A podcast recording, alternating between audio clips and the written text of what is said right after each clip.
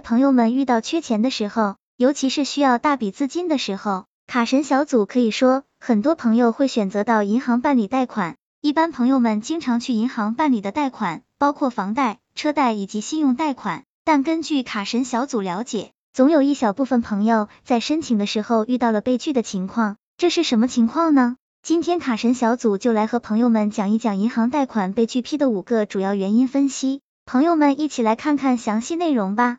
一、借款者的年龄问题。通常银行对借款人的年龄限制是十八到六十五岁。如果借款人的年龄是五十到六十岁，此时申请贷款就有可能被拒绝，因为银行通常会认为这个年龄段的用户收入能力有所下降，同时面临一定的身体健康问题的概率较大，银行将会承担较高的风险。二、提供虚假材料的申请行为，银行贷款一般需要申请人达到一定的收入水平，部分收入不足的申请人可能会通过造假的方式获得贷款。如果购房者提供的收入证明不实，或者被银行发现材料存在造假，即使其他资料没有问题，也有可能被认为存在主观恶意，也是会拒贷的。三、购买二手房的房龄较久，无法通过评估放款，银行在审批贷款时。也会对所购房屋的房龄有要求，一般是二十到二十五年。卡神小组可以这样说：房龄越短，贷款越容易，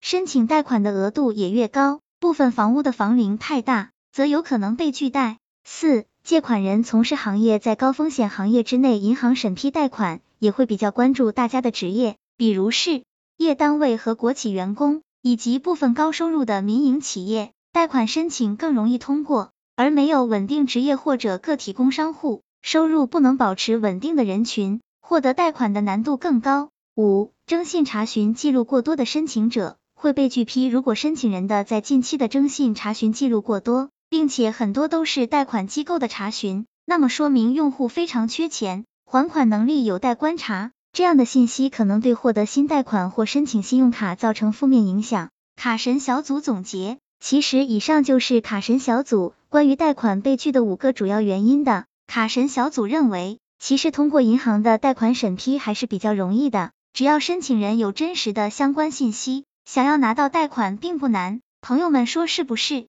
希望这个资料对朋友们有所帮助。